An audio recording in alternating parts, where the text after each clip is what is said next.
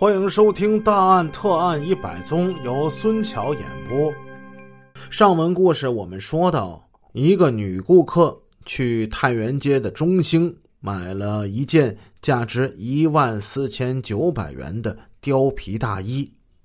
我们提到说，这个女顾客这辈子都没有机会再穿这件衣服了，是怎么回事呢？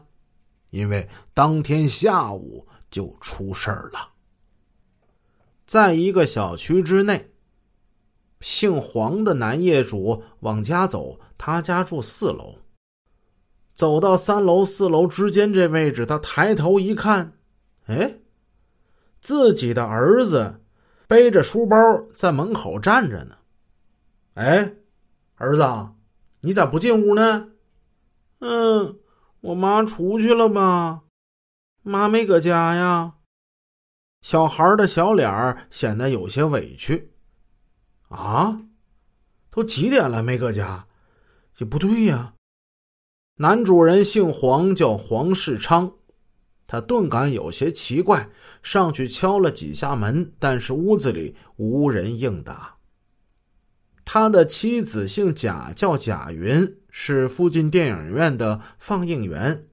孩子是每天下午五点左右放学到家，这个时候当妈的都是在家做着饭，等着孩子回来。他是不可能让孩子在外边挨冻的呀。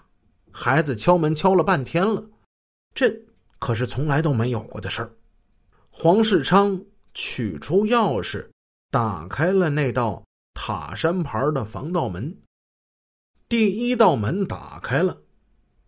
往里一看，第二道门是开着的，没有锁。这个可是细心的妻子不曾有过的。丈夫心中隐隐感觉到不安。打开了灯，漆黑的屋子顿时变得明亮起来。再打开南屋的灯。呈现在黄世昌面前的是一幅他后半生都永远不会忘记的景象。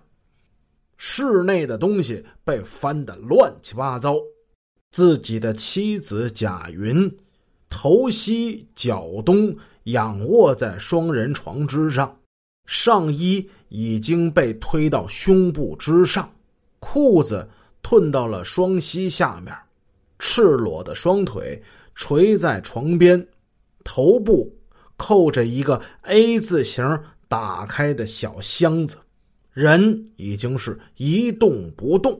孩子吓得嗷的一声，黄世昌赶紧把孩子眼睛捂起来，拽着孩子就往外跑。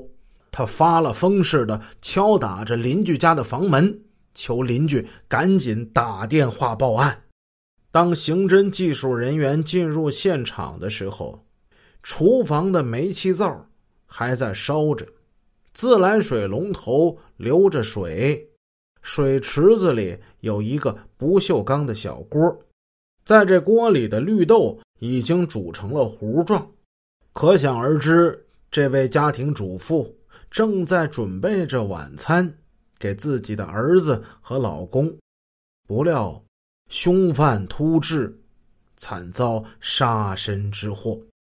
这水池子里放着一把刀，刀上沾着被害人的血迹。这是一把菜刀，这个刀放在这儿格外的显眼。本来充满着家庭温馨的厨房变得杀气逼人。经过勘查表明。贾云是在南屋门边被杀死的，那里的地上有一滩血迹，墙上有喷溅的血点儿。被害人衣服被脱下，但是被害人未被奸尸，很可能是犯罪分子临时改变了想法。贾云的颈部皮肤有多处呈片状紫青色。他的眼睑、结膜都有出血点，这是被人扼颈致机械性窒息的生理反应。更惨的是，他的脖子被犯罪分子砍了好多刀，显然用的就是厨房的那把菜刀。他的颈动脉、静脉已经全部被砍断，死状惨不忍睹。室内的组合柜、抽屉都被翻动了，大量的物品都倾倒在地上，被人翻的是乱七八糟。那个扣在被害人头上的箱子，据男主人介绍，是装一台松下 G 幺二型录放相机的。盒子还在，机器已经被抢走。同时被抢的还有一条狐狸围脖、一台 BP 机和一些黄金首饰。难能可贵的是，面对现场被翻得杂乱无章的物品，技术人员在被害人尸体旁的一张贺年片上。提取到了一枚血汗混合的指纹，经过检查，这个指纹不是死者的，而是犯罪分子的。现场勘查后不久，男主人黄世昌到公安机关继续报案。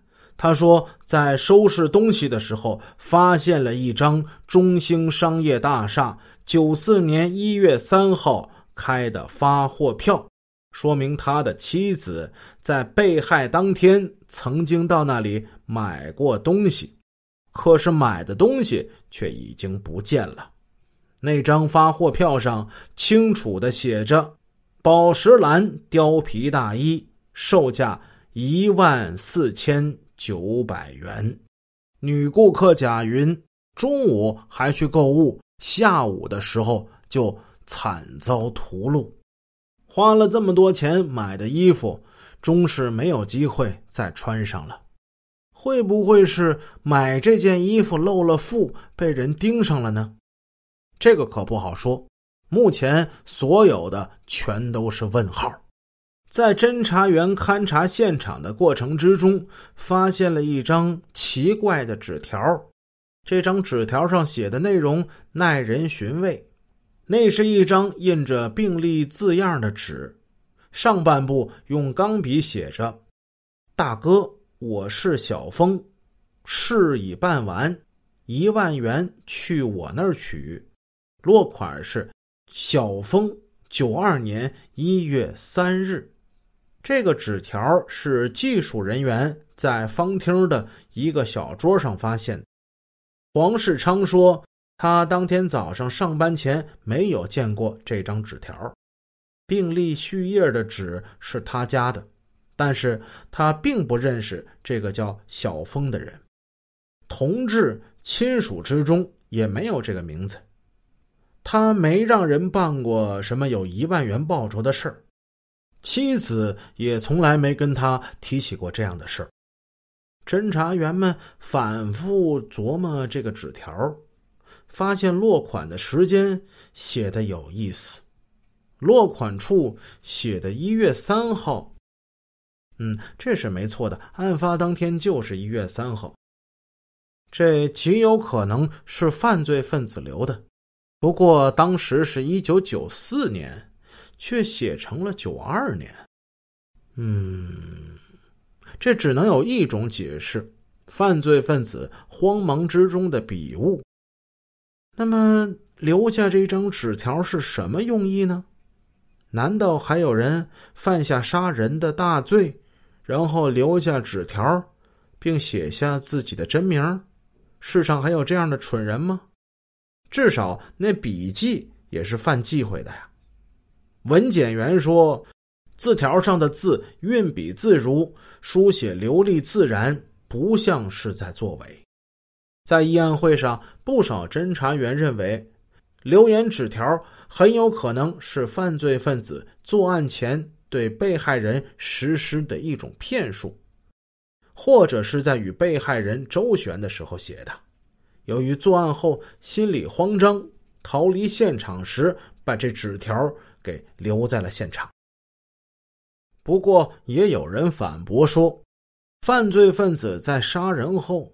还能把被害人从门边给拖到床上，企图奸尸，说明这个人是胆大妄为、泰然自若的，不像是作案后急于逃离的那种人。如果说遗落了那张纸条，那也是匆忙之中疏忽所致。引起所有侦查员们最大兴致的问题只有一个，那就是犯罪分子落款写的是小峰，犯罪分子真的叫小峰吗？